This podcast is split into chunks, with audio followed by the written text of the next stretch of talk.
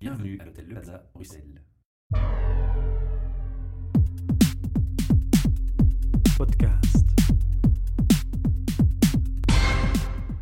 Bienvenue à ce nouvel enregistrement de nos podcasts HR Voices and Visions qui va très bientôt devenir euh, HR Meetup, enfin qui est devenu aujourd'hui HR Meetup, euh, puisque vous le savez, on a décidé de fusionner ces deux projets.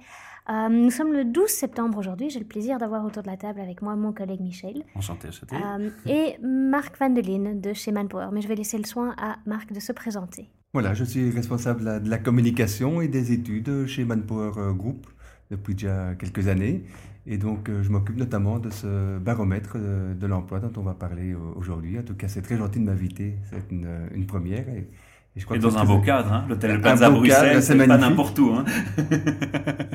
Donc voilà.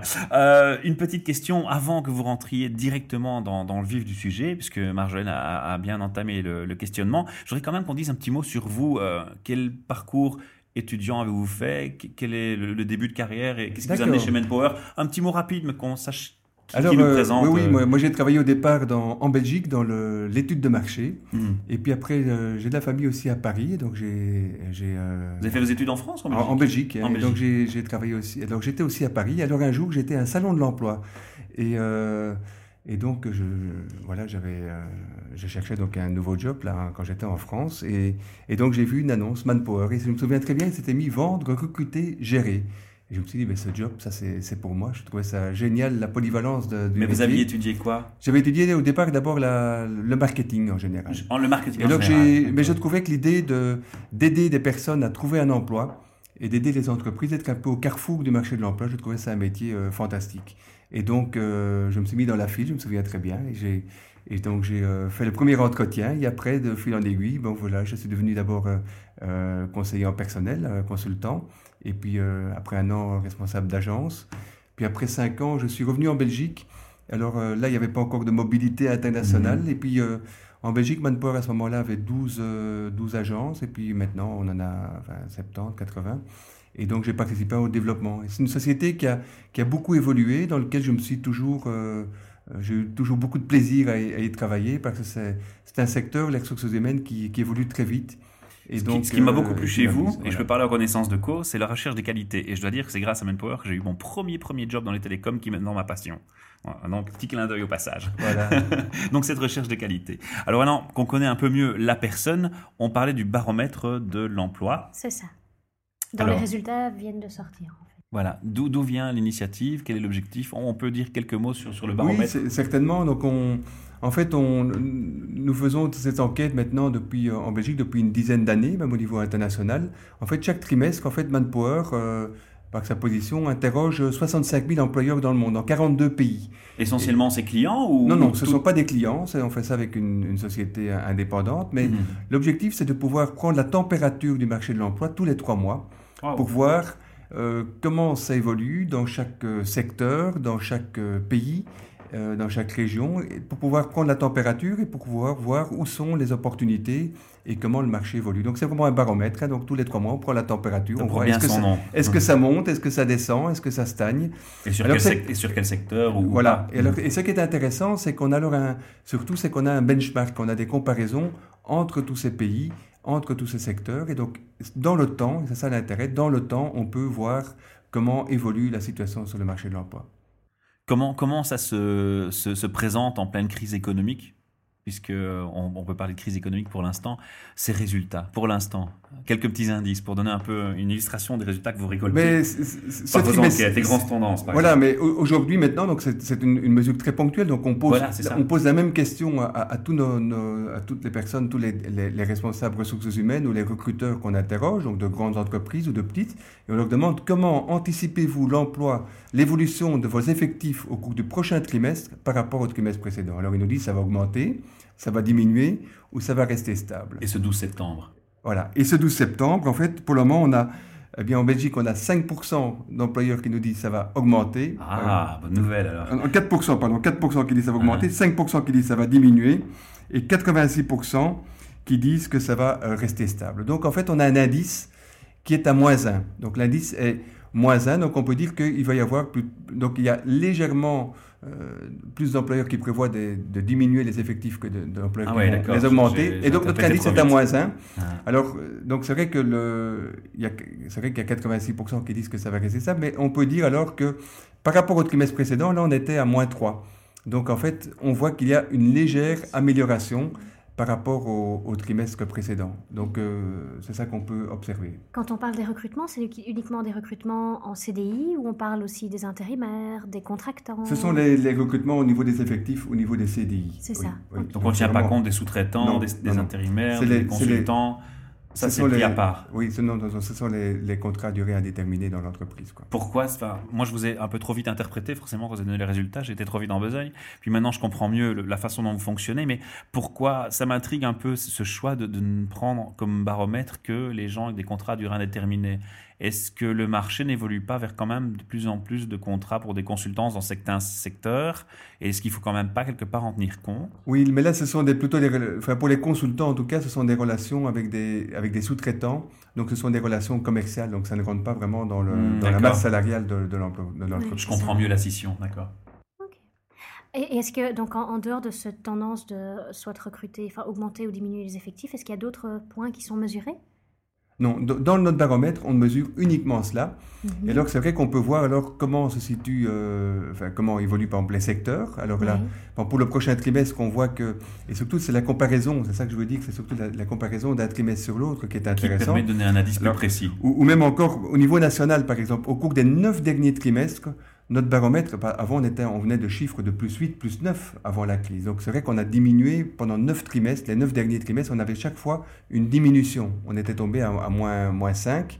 Donc maintenant on, voit que ça remonte hein, pour la première fois euh, depuis, euh, depuis 9 trimestres. Donc là on peut dire que voilà, c'est pas, évidemment pas encore l'euphorie, mais c'est une c'est quand même déjà un signal légèrement positif et on le voit aussi dans l'intérim pour le moment, il y a quand même certains frémissements. Il y a aussi eu dans d'autres baromètres comme l'indice de confiance des, consommateurs ou l'indice de la Banque nationale aussi a, a montré des, des, des, signes plus positifs. Donc on peut dire quand même que on pense quand même que le, pire est derrière nous. Voilà. Mmh. Et c'est ça que je dis aujourd'hui. Bon, on n'est pas encore dans le, tout est encore très fragile, mais on peut dire quand même que ça va, espérons, aller un petit peu mieux. On est déjà dans un message positif, ça c'est bien, c'est ce que je retiens surtout. Est-ce qu'il y a des, secteurs qui qui qui n'ont pas subi, euh, pas subi la crise ou qui ont des tendances moins, oui, qui se démarquent autant dans le positivement que négativement. c'est vrai que je, pense que ce, ce qu'on peut remarquer, c'est que tous les, enfin, tous les secteurs ont été touchés par la crise aujourd'hui, mais aujourd'hui ce qui est le, grand paradoxe, c'est un petit peu le, fait qu'il y a toujours ces, pénuries de main-d'œuvre. Alors, euh, alors, mais sinon, d'abord au niveau des secteurs, je pourrais dire c'est que le, certainement le secteur qui a le plus souffert, c'est l'industrie manufacturière. On voit, on voit que ça, qu'on est dans une société qui, qui, passe, euh, qui, se transforme, et donc c'est vrai que les, métiers euh, de l'industrie aussi se transforment, et donc c'est vrai que le, il y a eu beaucoup de, licenciements et de pertes d'emplois dans les domaines de l'industrie. Ça, c'est sans doute le secteur qui a le plus souffert. Euh, autrement, des secteurs qui ont, qui ont peut-être moins... oui, la, banque, certainement aussi euh, assez bien souffert, ben, ça c'est pas une surprise, mais sinon les secteurs où il y a peut-être des, plus, qui, plus, qui a mieux résisté, c'est sans doute dans le service, ou bien des secteurs comme la construction, où, euh, qui, qui manquent toujours de, bras. voilà. Mhm. Dans notre enquête, on s'occupe vraiment des, des, grands secteurs de l'économie, hein, donc on, on, ne va pas vraiment dans toutes les, les niches. Mais c'est vrai que si on va peut-être un peu plus loin, c'est vrai que le, pharmaceutique, les biotechnologies, euh, tous, les, secteurs liés aux nouvelles technologies, c'est vrai qu'eux ont certainement beaucoup mieux résisté, hein, bien sûr.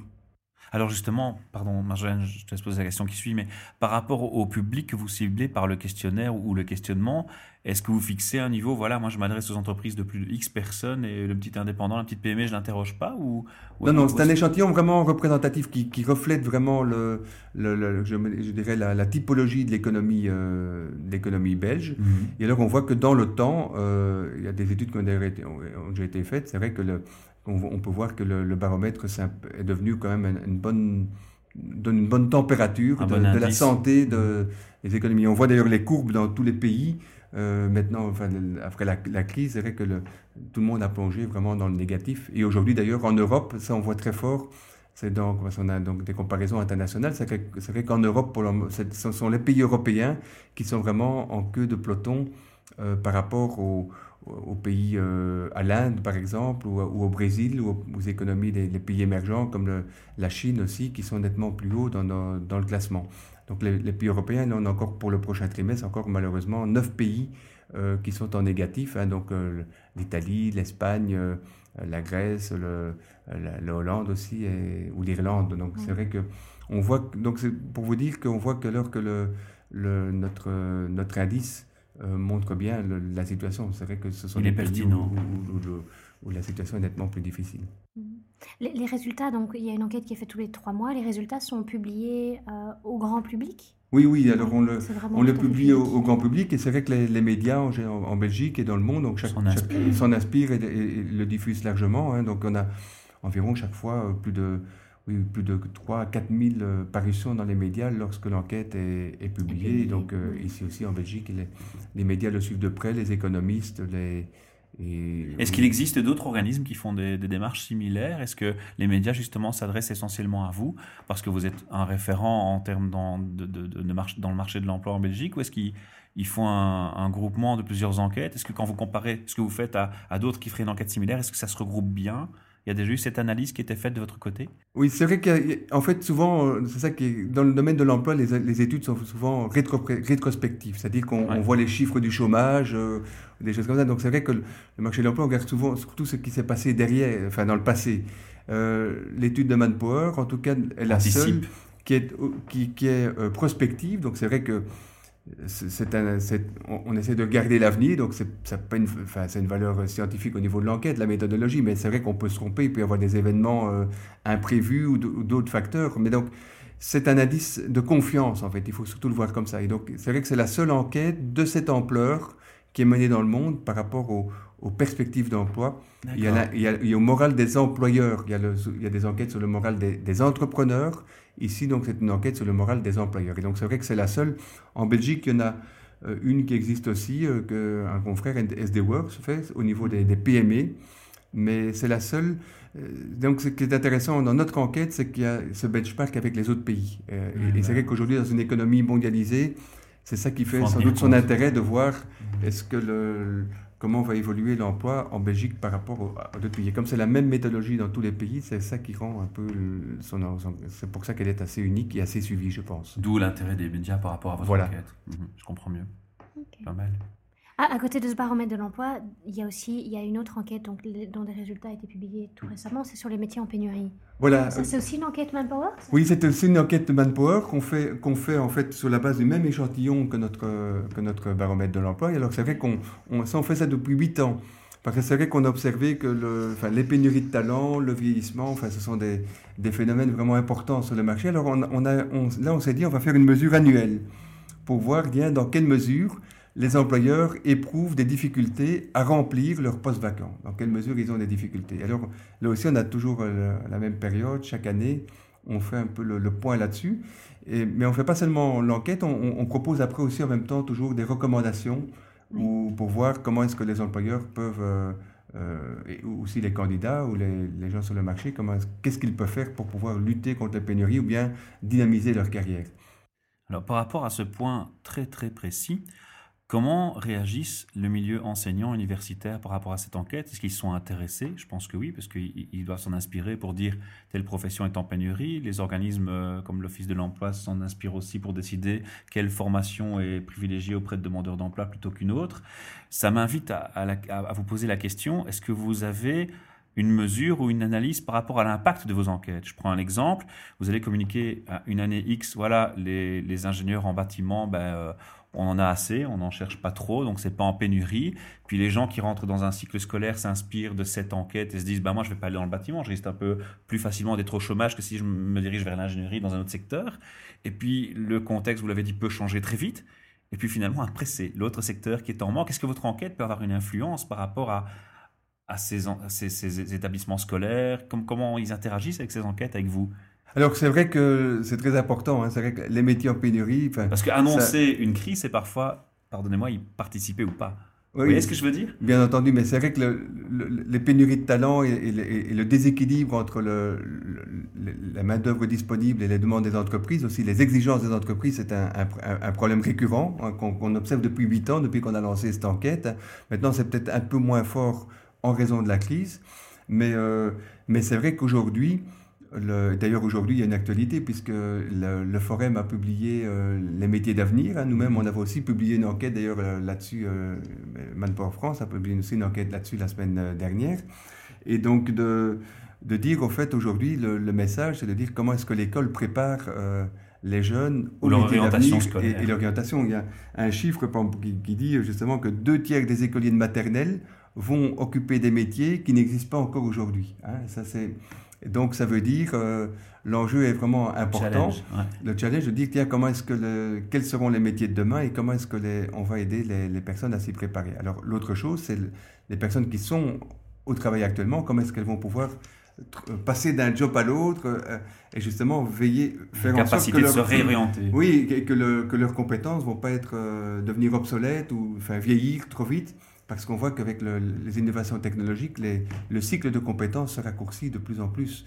Et donc, il faut évidemment, le, grand message, c'est de dire, ben, c'est vrai qu'il faut tous les jours apprendre et, prendre en main sa carrière pour pouvoir euh, mhm. innover et apprendre de nouvelles choses. Sinon, euh, c'est vrai que le, train euh, roule de plus en plus vite. Hein. C'est vrai que Je vais formuler ma question peut-être différemment pour en arriver où je voulais. Si par exemple, je prends plusieurs, votre enquête, vous faites une interrogation par rapport aux gens qui recrutent à l'avenir et un constat sur ce qui se passe sur un marché, sur un secteur défini. On engage moins, on n'engage pas assez d'informaticiens, on n'engage pas assez de maçons, par exemple. Mais ça, c'est sur base de questionnement et d'analyse d'un marché. Comment vous faites le lien entre l'enquête précédente, l'enquête actuelle, pour peut-être anticiper une tendance? Est-ce qu'il y a cette, recherche d'une tendance qui se dégage à travers les différentes enquêtes? Oui. Comment vous le managez? Parce que ce n'est pas un questionnement, c'est une analyse. Dans l'enquête qu'on fait sur les pénuries de main-d'œuvre, on tâche de voir. Il y a une première question, c'est de se dire avez-vous des difficultés à trouver du personnel qualifié? Et à quel degré peut-être? Et à quel degré? Et donc cette année, on avait un employeur sur cinq qui avait du mal. L'an dernier, c'était un sur, un sur, euh, sur 4. Et il y, a, il y a 3 ans, c'était un sur 3. Donc on voit, euh, ce qu'on a pu voir, c'est que euh, la crise, ça c'est notre analyse, masque un peu les pénuries parce que le ah. problème est moins urgent pour le moment. Mais voilà. il y a le vieillissement, mais c'est vrai que le problème est moins urgent parce que les entreprises se disent ben, si, si, je trouve pas la personne tout de suite, c'est pas trop grave, je vais, les équipes en place vont pouvoir encore euh, gérer, patienter, voilà. Euh, en revanche, on pose d'autres questions. C'est une enquête plus approfondie. Avec, contrairement à notre baromètre, on a une enquête là beaucoup plus approfondie. Là, et là, on, pose d'autres questions. Par exemple, une, il y a un résultat important, c'est de voir, il y, a, il, y a, il y, a, quand même presque un employeur sur deux qui nous dit euh, le fait que ça a un impact, le fait de ne pas trouver du personnel qualifié a un impact sur la bonne marche de l'entreprise. Donc, donc les entreprises reconnaissent que c'est un problème critique.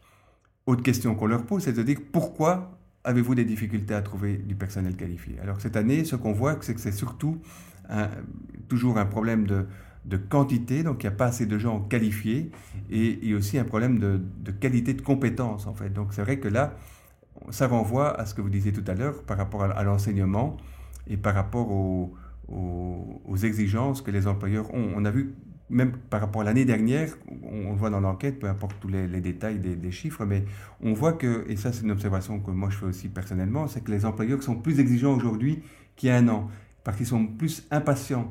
Ils ont, ils ont.